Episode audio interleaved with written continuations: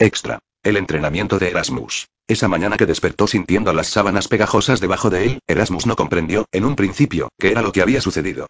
El sueño se desvaneció, poco a poco, dejando una sensación de tibieza. Se revolvió, somnoliento, sus miembros lánguidos por el placer que perduraba. La acogedora ropa de cama se sentía bien contra su piel. Fue Pilaeus quien apartó las mantas, reconoció los signos, y envió a Delos a tocar la campana y a un joven mensajero corriendo al palacio, la planta de sus pies destelló sobre el mármol. Erasmus se revolvió en la cama, se dejó caer, se arrodilló con la frente presionada contra la piedra.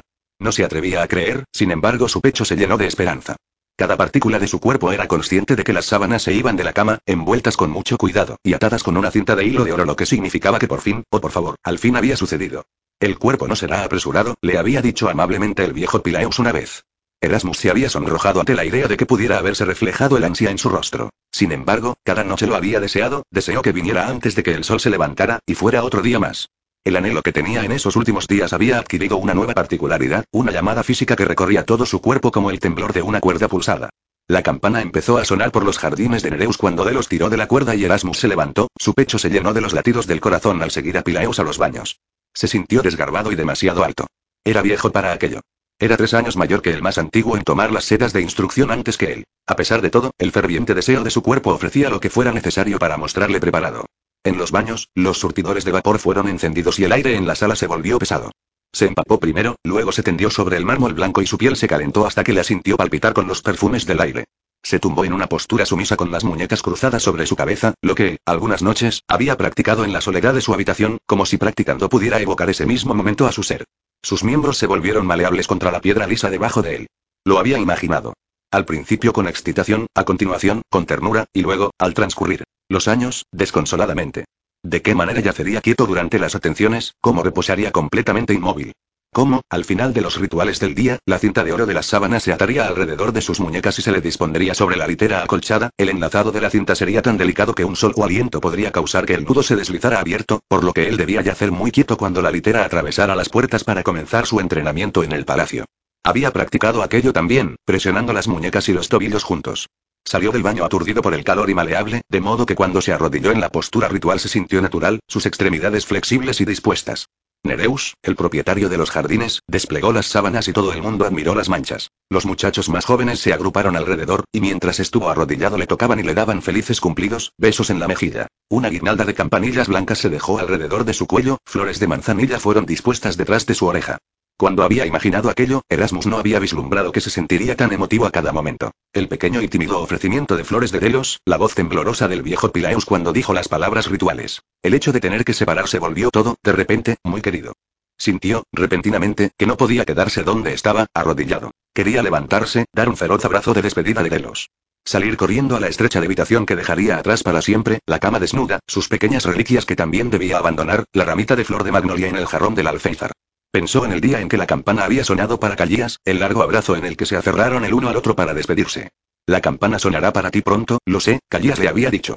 Lo sé, Erasmus. Eso había sucedido hacía ya tres veranos. Había tardado mucho tiempo, pero de repente fue demasiado pronto para que los chicos fueran despedidos, y para que los cerrojos de las puertas estuvieran abriéndose. Y fue entonces cuando el hombre entró en el pasillo. Erasmus no se dio cuenta de que había caído de rodillas hasta que sintió el frío mármol contra su frente. La imagen borrosa del hombre perfilada en la puerta lo había derribado. Sacudió el interior de Erasmus. Cabello oscuro enmarcando un rostro imponente, de características indomables como un águila. La potencia en él. La fuerte curva de los bíceps que una correa de piel apretaba, los músculos de los bronceados muslos entre las sandalias de la rodilla y la falda de cuero. Quería mirar de nuevo pero no se atrevió a levantar su mirada de la piedra. Pilaeus se dirigió al hombre con gracia palaciega de larga experiencia, pero Erasmus apenas fue consciente de él, su piel estaba caliente. No comprendió las palabras que este y el recién llegado hablaron entre sí. No supo cuánto tiempo pasó entre que el hombre se fuera y Pilaeus intentara persuadirlo de que mirara hacia arriba. Le dijo, estás temblando. Oyó el suave timbre de su propia voz, aturdida. ¿Ese, era un maestro del palacio? ¿Un maestro? La voz de Pilaeus era agradable. Ese era un soldado de tu séquito, enviado para proteger tu litera. Es a tu maestro como una simple gotita es a la gran tormenta que viene del océano y rasga el cielo. Se sentía el calor del verano. Bajo el implacable cielo azul las paredes, las escaleras y los caminos se caldeaban de manera constante, así que por la noche, el mármol despedía calor, como un ladrillo candente directamente tomado del fuego. El océano, que podía ser visto desde el patio oriental, parecía retirarse de las rocas secas cada vez que se alejaba de los acantilados. Los esclavos del palacio en entrenamiento hacían lo que podían para mantenerse frescos. Se amparaban a la sombra, practicaban el arte del abanico. Entraban y salían de las refrescantes aguas de los baños. Yacían despatarrados como estrellas de mar al lado de las piscinas al aire libre con la piedra lisa caliente por debajo de ellos y un amigo recostado a su lado, tal vez rociando agua fría sobre su piel. A Erasmus le gustaba. Le gustaba la tensión extra que el calor aportaba a su formación, el esfuerzo adicional de concentración que requería. Era razonable que el adiestramiento allí, en el palacio, fuera más arduo que en los jardines de Nereus. Era digno de la cinta dorada alrededor de su cuello, un símbolo del collar de oro que ganaría cuando sus tres años como esclavo en formación del palacio terminaran. Era digno del broche de oro que llevaba, el peso liviano en su hombro que hacía que su corazón latiera cada vez que pensaba en él, tallado como estaba con una pequeña cabeza de león, emblema de su futuro amo. Recibió sus clases matinales con Tachon en una de las pequeñas salas de entrenamiento de mármol llena de atavíos que él no usó, ya que desde el amanecer hasta que el sol alcanzaba el centro del cielo, hacían las tres formas, una y otra, y otra vez. Tarchon lo corregía impasible mientras Erasmus luchaba por llevarlas a cabo. Al final de cada secuencia, otra vez. Luego, cuando sus músculos dolían, cuando tenía el pelo empapado por el calor y sus miembros resbaladizos por el sudor que le provocaba el mantener la pose, Tarchon le decía lacónicamente: Una vez más. Así que la flor premiada de Nedeus al fin ha florecido, había dicho su instructor el día de su llegada. Su inspección había sido sistemática y exhaustiva. Tarchon era el primer entrenador. Había hablado con voz indiferente. Te ves excepcional. Pero eso es una incidencia del nacimiento por la cual no tienes derecho a la alabanza. Ahora estarás entrenando para la Casa Real, y una buena apariencia no es suficiente para ganar un lugar allí. Y eres mayor. Eres más viejo que el más mayor con el que haya trabajado. Nedeus espera que uno de sus esclavos sea escogido para entrenarse para una primera noche, pero en 27 años ha producido solo un aspirante, el resto son chicos de baños, asistentes de mesa. No supo qué decir, ni qué hacer. Al llegar a la oscuridad sofocante de la litera, Erasmus había intentado con cada doloroso latido mantenerse quieto. Una fina capa de sudor se había formado sobre él debido al terror de estar en el exterior. Fuera de los jardines de Nereus. Los serenos, reconfortantes jardines que contenían todo lo que sabía de la vida. Se había alegrado de las mantas que cubrían la litera, del tejido grueso que fue dejado caer para apagar la luz. Aquello que lo protegía de las miradas degradantes en los ojos de los extraños, era todo lo que se interponía entre él y el vasto espacio desconocido, los sonidos poco familiares, retumbos y gritos amortiguados, y la luz cegadora cuando las mantas de la litera fueron quitadas. Pero ahora, los caminos del palacio eran tan familiares como las rutinas palatinas, y cuando la campana del mediodía sonó a tiempo, tocó la frente contra el mármol y dijo las palabras rituales de agradecimiento. Sus miembros temblaban de cansancio así que tropezaron hacia sus clases de la tarde. Idioma, etiqueta, ceremonial, masaje, recitación, canto y citar a la sorpresa lo detuvo al salir al patio y se quedó congelado. Cabello esparcido, un cuerpo inerte. Sangre en el rostro de Ipejín, quien se hallaba en los escalones. De mármol poco profundos. Un entrenador sostenía su cabeza, otros dos, arrodillados con preocupación. El color de seda sobre él se cernía como exótico alimento de pájaros. Los esclavos en formación se reunieron en torno a él, un semicírculo de espectadores. ¿Qué pasó? Y Pejín resbaló en las escaleras. ¿Y luego crees que Aden lo empujó? La broma fue horrible. Había docenas de esclavos masculinos en adiestramiento, pero solo cuatro llevaban un broche de oro. Aden y Pejín eran los únicos que llevaban el broche del rey. Escuchó una voz a su lado. Vete de aquí, Erasmus. Y Pejín estaba respirando. Su pecho subía y bajaba. La sangre que resbalaba por su barbilla había manchado la parte delantera de sus sedas de entrenamiento. Estaría de camino a su lección de cítara. Erasmus, vete de aquí. A lo lejos, sintió una mano en su brazo. Miró a su alrededor desorientado y vio a Calías. Los entrenadores estaban levantando a Ipejín para llevarlo dentro. En el palacio, sería atendido por entrenadores y médicos reales. Va a estar bien, ¿no? No dijo Calías. Le quedará cicatriz. Erasmus nunca olvidaría lo que había sentido al ver a Calías de nuevo. Un esclavo en entrenamiento levantándose desde una postración a su entrenador, desgarradoramente encantador, con una caída de rizos castaños y grandes ojos azules. Siempre había habido algo inaccesible en su belleza, en sus ojos azules como el cielo inalcanzable. Nedeus siempre había dicho de él, un hombre solo tiene que mirarlo para querer poseerlo. La boca de Aden había hecho una mueca de desagrado. Es Calías. Puedes soñar con él todo lo que quieras, todo el mundo lo hace. No te mirará dos veces. Piensa que es mejor que los demás. Erasmus.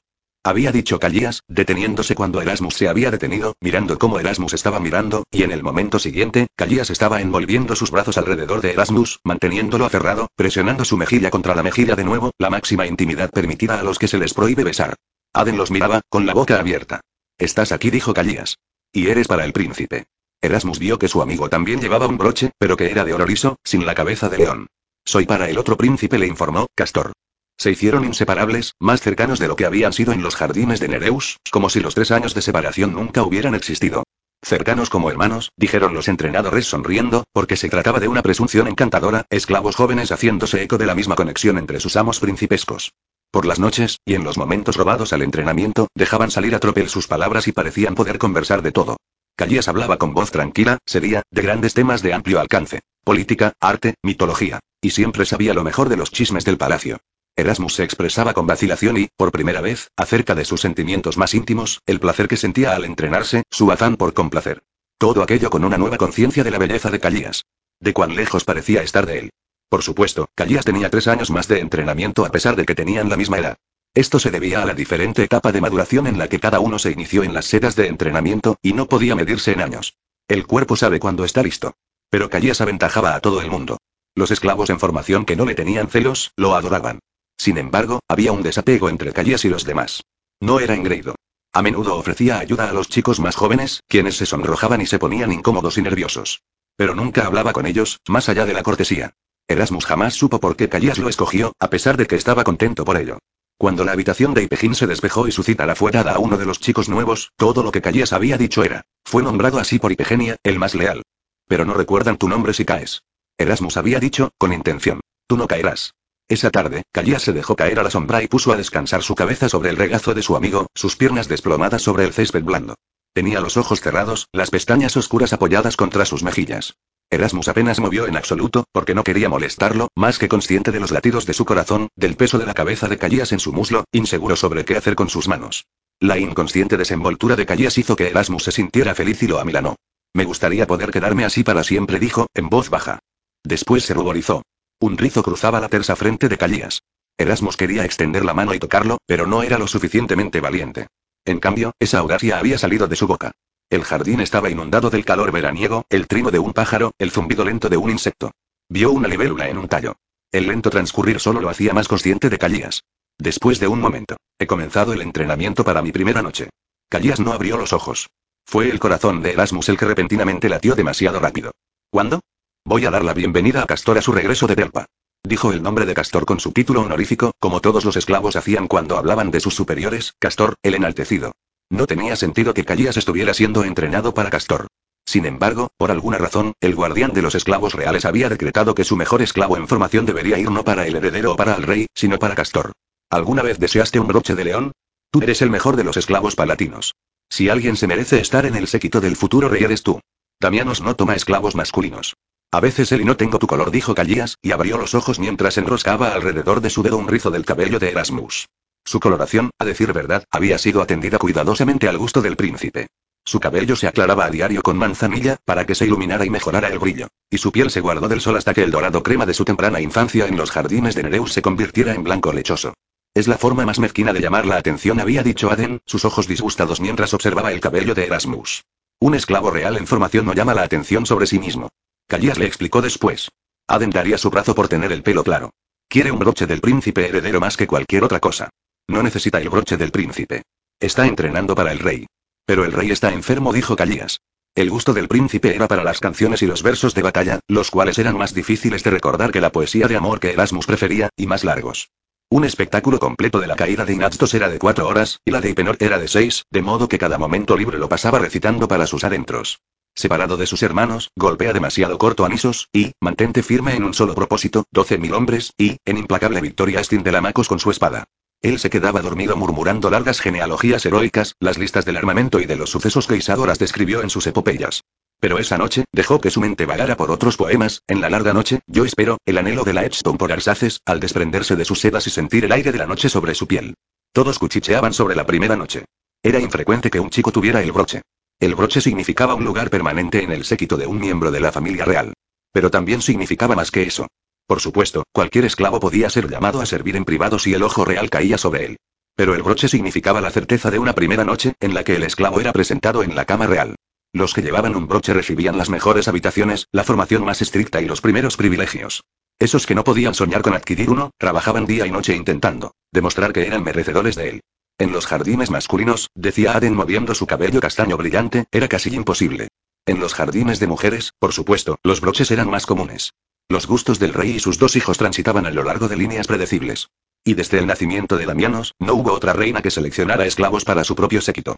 La amante permanente del rey, Hipermenestra, tenía pleno derecho y mantenía esclavos como convenía a su estatus, pero era demasiado inteligente como para tomar a cualquiera en su cama excepto al rey, decía Aden.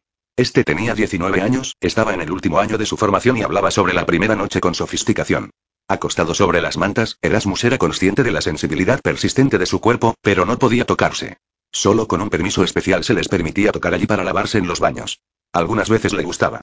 Le gustaba sufrir por ello. Le gustaba la sensación de que se estaba negando algo a sí mismo para complacer a su príncipe. Se sentía estricto, virtuoso.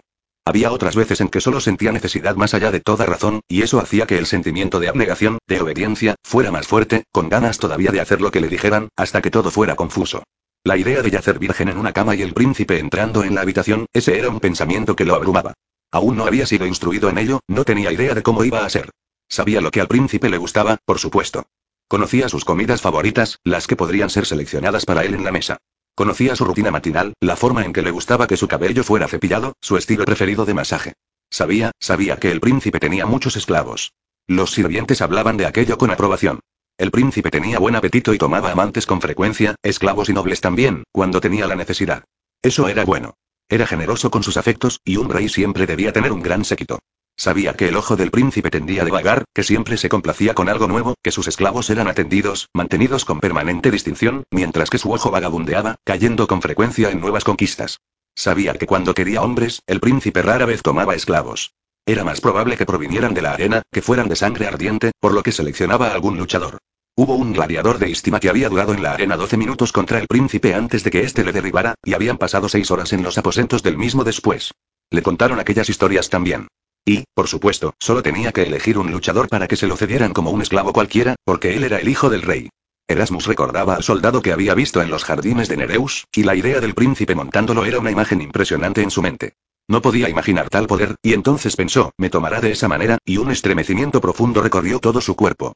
Movió las piernas juntas. ¿Cómo sería, ser el receptáculo del placer del príncipe? Levantó una mano a su mejilla y la sintió caliente, enrojecida, mientras yacía en la cama, al descubierto. El aire se sentía como seda, le arrastraba los rizos como fronda a través de la frente. Llevó la mano a su rostro y empujó los cabellos hacia atrás e incluso aquel gesto se sintió excesivamente sensual, el lento movimiento de alguien bajo el agua. Levantó las muñecas por encima de la cabeza e imaginó la cinta uniéndolas, su cuerpo dispuesto para el toque del príncipe. Sus ojos se cerraron. Pensó en el peso, hundiendo el colchón, una imagen sin forma de aquel soldado que había conocido por encima de él, las palabras de un poema, Arsaces, deshecho. La noche del Festival del Fuego, Calías cantó la balada de Ipegenia, quien había amado tanto a su amo que lo esperaba a pesar de que sabía lo que significaba hacerlo. Y Erasmus sintió lágrimas en su garganta. Dejó el recital y salió a la oscuridad de los jardines, donde la brisa era fresca bajo los árboles perfumados. No le importaba que la música creciera distante muy por detrás de él. Necesitaba, de pronto, ver el océano. Bajo la luz de la luna se veía diferente, oscuro y desconocido, pero podía sentirlo, sin embargo, sentir su enorme franqueza. Miró fuera de la balaustrada de piedra del patio oriental y sintió el viento imprudente contra su cara, y al océano como una parte del mismo. Podía oír las olas, imaginándolas salpicar su cuerpo, llenar sus sandalias, el agua espumosa arremolinándose a su alrededor. Nunca antes había sentido ese anhelo. Desechó el sentimiento, y fue consciente de que la familiar figura de Callas subía detrás de él. Pronunció las palabras que se habían inflamado dentro de él, por primera vez. Quiero que me lleven a través del océano. Quiero ver otras tierras. Quiero ver Istima y Cortoza, quiero ver el lugar donde Ifigenia esperaba, el gran palacio donde Arsace se entregó a su amante, dijo con imprudencia temeraria. El anhelo interior lo encumbró. Quiero y sentir lo que es y vivir en el mundo, completó Calías. No era lo que había querido decir y se lo quedó mirando, y sintió que se sonrojaba. Se dio cuenta de que también había algo diferente en su amigo cuando éste pasó junto a él y se apoyó en la balaustrada de piedra, con los ojos en el océano. ¿Qué pasa? Castor ha regresado de Belpa temprano. Mañana será mi primera noche. Miró a Callías, vio la expresión distante en su rostro mientras miraba hacia el agua, contemplando el mundo que Erasmus no podía imaginar. Trabajaré duro, oyó Erasmus decirse a sí mismo, las palabras brotaron. Trabajaré muy duro para alcanzarte. Me prometiste en los jardines de Nereus que nos veríamos de nuevo y yo te lo prometo ahora. Iré al palacio y serás un esclavo festejado, que interpretará la cítara en la mesa del rey todas las noches, y Castor nunca estará sin ti. Serás magnífico. Nisos escribirá canciones sobre ti y todos los hombres del palacio te verán y envidiarán a Castor. Calías no dijo nada. El silencio se extendió hasta que Erasmus fue consciente de las palabras que había pronunciado. Y luego Calías habló con voz cruda. Me gustaría que pudieras ser mi primero. Sintió las palabras en su cuerpo como pequeñas explosiones. Era como si estuviera destapado otra vez sobre el jergón como lo había estado en su pequeña habitación, ofreciendo su anhelo. Sus propios labios se separaron sin sonido. Calías dijo, ¿pondrías tus brazos alrededor de mi cuello? Su corazón latía dolorosamente. Asintió, luego quiso ocultar su cabeza. Se sintió mareado con la audacia. Deslizó sus brazos alrededor del cuello de Callías, sintiendo la suave piel de su cuello. Sus ojos se cerraron solo para sentir. Fragmentos de poesía flotaban en su mente. En las salas con columnas, nos abrazamos su mejilla apoyada contra la mía felicidad como esta viene una vez cada mil años puso su frente contra la de su compañero. Erasmus dijo Callías, vacilante. Está bien. Está bien, siempre y cuando no y sintió los dedos de Callías en sus caleras.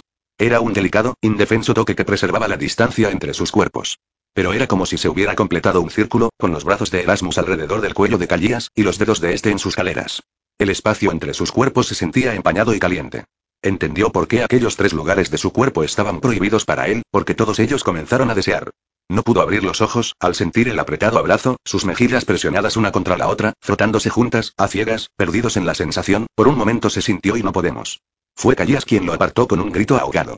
Jadeaba, a dos metros de distancia, con el cuerpo curvado sobre sí mismo, cuando una brisa levantó las hojas del árbol, y se tambalearon hacia atrás y adelante, mientras el océano se agrandaba a lo lejos. En la mañana de la primera noche de Callías, comió albaricoques. Pequeñas mitades redondas, maduradas un poco más allá de su primer sabor hasta la perfecta dulzura. Albaricoques, higos rellenos con una pasta de almendras y miel, rodajas de queso salado que se deshacían contra la lengua. Alimento festivo para todos. Las ceremonias de la primera noche eclipsaban todo lo que había visto en los jardines de Nereus, era el punto culminante de la carrera de un esclavo. Y en el centro de todo, Callías, con el rostro pintado y el collar de oro alrededor de su cuello. Erasmus miraba desde la distancia, se aferraba a la promesa que le había hecho, con fuerza. Callías cumplió con su rol en la ceremonia de forma perfecta. Ni una sola vez miró a Erasmus. Tarchón dijo. Es digno de un rey. Siempre me cuestioné la decisión de Adrastus de enviarlo a Castor. Tu amigo es un triunfo, los sirvientes le susurraron a la mañana siguiente. Y en las semanas posteriores, es la joya de la casa de Castor. Toca la cítara cada noche en la mesa, desplazando a Yanesa. El rey lo codiciaría si no estuviera enfermo. Aden lo sacudía para despertarle. ¿Qué pasa? Se frotó los ojos soñolientos. Su compañero estaba arrodillado al lado de su estrecha cama. Callías está aquí. Tiene un encargo de Castor. Quiere verte. Fue como un sueño, pero se apresuró a ponerse sus sedas, fijándolas lo mejor que pudo. Ven pronto, dijo Aden. Está esperando. Salió al jardín siguiéndolo, más allá de los senderos del patio, a través de los árboles. Era pasada la medianoche y los jardines estaban tan tranquilos que podía oír los sonidos del océano como un suave murmullo. Sintió el camino bajo sus pies descalzos. A la luz de la luna, vio una figura esbelta familiar contemplando el agua más allá de los altos acantilados. Apenas fue consciente de Aden retirándose. Las mejillas de Callías estaban embadurnadas con pintura, sus pestañas cargadas de ella. Había una sola hermosa marca alta en su pómulo que atrajo la mirada de sus ojos azules. Pintado así, vendría desde un agasajo en el palacio, o desde su lugar en la casa de Castor, al lado de Castor. Nunca había lucido tan hermoso, la luna encima de él, las estrellas brillantes cayendo lentamente en el mar. Estoy tan contento de verte, tan contento de que hayas venido, dijo Erasmus, sintiéndose feliz, pero de repente tímido. Estoy siempre preguntando a mis sirvientes para que me cuenten de ti, y guardando mis propias historias, pensando que tal o cual debería contársela a Calías. ¿De verdad? Dijo alegre de verme. Había algo extraño en su voz. Te extrañé, dijo Erasmus. No hemos hablado el uno con el otro desde aquella noche podía oír los sonidos del agua. ¿Cuándo tú y supe lo que es comer en la mesa de un príncipe? ¿Calías? Dijo Erasmus. Este rió con sonido irregular. Dime otra vez que vamos a estar juntos. Que tú servirás al príncipe y yo serviré a su hermano. Dime cómo va a ser. No entiendo. Entonces te enseñaré, dijo Callías, y lo besó. Conmoción. Los labios pintados de Callías contra los suyos, la dura presión de sus dientes, la lengua de su amigo en su boca. Su cuerpo fue cediendo, pero su mente estaba clamando a gritos, su corazón sentía que iba a estallar. Quedó aturdido, tambaleándose, agarrando su túnica él mismo, para evitar que cayera. De pie a dos pasos de distancia, Callía sostenía el broche de oro de Erasmus en su mano, tras habérselo arrancado de la seda. Y luego, la primera comprensión real de lo que habían hecho, el magullado latido de sus labios, la aturdida sensación de que el suelo se abría debajo de sus pies. Estaba mirando a Callías. No podrás servir al príncipe ahora, estás contaminado. Las palabras eran agudas, cortantes. Estás corrompido. Puedes restregarlos durante horas y nunca los lavarías. ¿Qué significa esto? La voz de Tarjon. Aden estaba de repente trayéndolo a remolque y Callías decía, él me besó. ¿Es eso cierto? Tarchón se apoderó de su brazo rudamente con un apretón doloroso. No entiendo, había dicho, y todavía no lo entendía, ni siquiera cuando escuchó que Aden decía. Es verdad, Callías incluso trató de alejarlo. Callías dijo, pero Tarchón estaba inclinando su rostro hacia arriba al claro de la luna, y la prueba corría por sus labios, la pintura roja de su amigo. Callías habló. Él me dijo que no podía dejar de pensar en mí. Que quería estar conmigo, no con el príncipe. Le dije que estaba mal. Dijo que no le importaba. Callías dijo. Tarchón lo sacudía. ¿Cómo pudiste hacer eso? ¿Estabas tratando de hacer que perdiera su posición? Eres tú quien se ha destruido a sí mismo. Has tirado todo lo que se te ha dado, el trabajo de muchos, el tiempo y la atención que se ha prodigado en ti. Nunca vas a servir dentro de estas paredes. Sus ojos buscaban desesperadamente encontrar la mirada de Callías, impasible e intocable. Dijiste que querías cruzar el océano, dijo este. Tres días de confinamiento mientras que los entrenadores entraban y salían, y hablaban sobre su destino. Y entonces, lo impensable. No hubo testigos. No hubo ceremonia. Le pusieron un collar de oro al cuello y lo vistieron con sedas de esclavos que no había ganado, que no se merecía. Era un completo esclavo, dos años antes, y lo estaban enviando lejos. No comenzó a temblar hasta que fue llevado a una sala de mármol blanco en una parte desconocida del palacio. Los sonidos sonaban como ecos extraños, como si fuera una gran caverna conteniendo agua. Trató de mirar a su alrededor, pero las figuras se tambaleaban como la llama de una vela detrás de un vaso curvado. Todavía podía sentir el beso, la violencia en él, sus labios estaban hinchados. Pero poco a poco se fue dando cuenta de que la actividad en aquella sala era para algún propósito más grande. Había otros esclavos en formación en la habitación junto con él. Reconoció a Narcis y a Astacos. Narcis tenía unos 19 años de edad, con un temperamento simple pero dulce. Jamás usó un broche, pero sería un excelente asistente de mesa, y tal vez, incluso un entrenador algún día, debido a su paciencia con los niños más pequeños. Había un ambiente extraño, ráfagas de sonido aquí y allá desde el exterior. El ascenso y descenso de las voces de hombres libres, maestros, en cuya presencia nunca se les había permitido estar antes. Narcis susurró. Ha sido así toda la mañana. Nadie sabe lo que está pasando.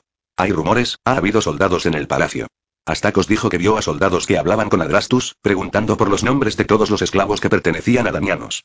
A todos los que llevaban broche de león se los llevaron. Allí es donde pensamos que estarías. No aquí, con nosotros. Pero, ¿dónde estamos?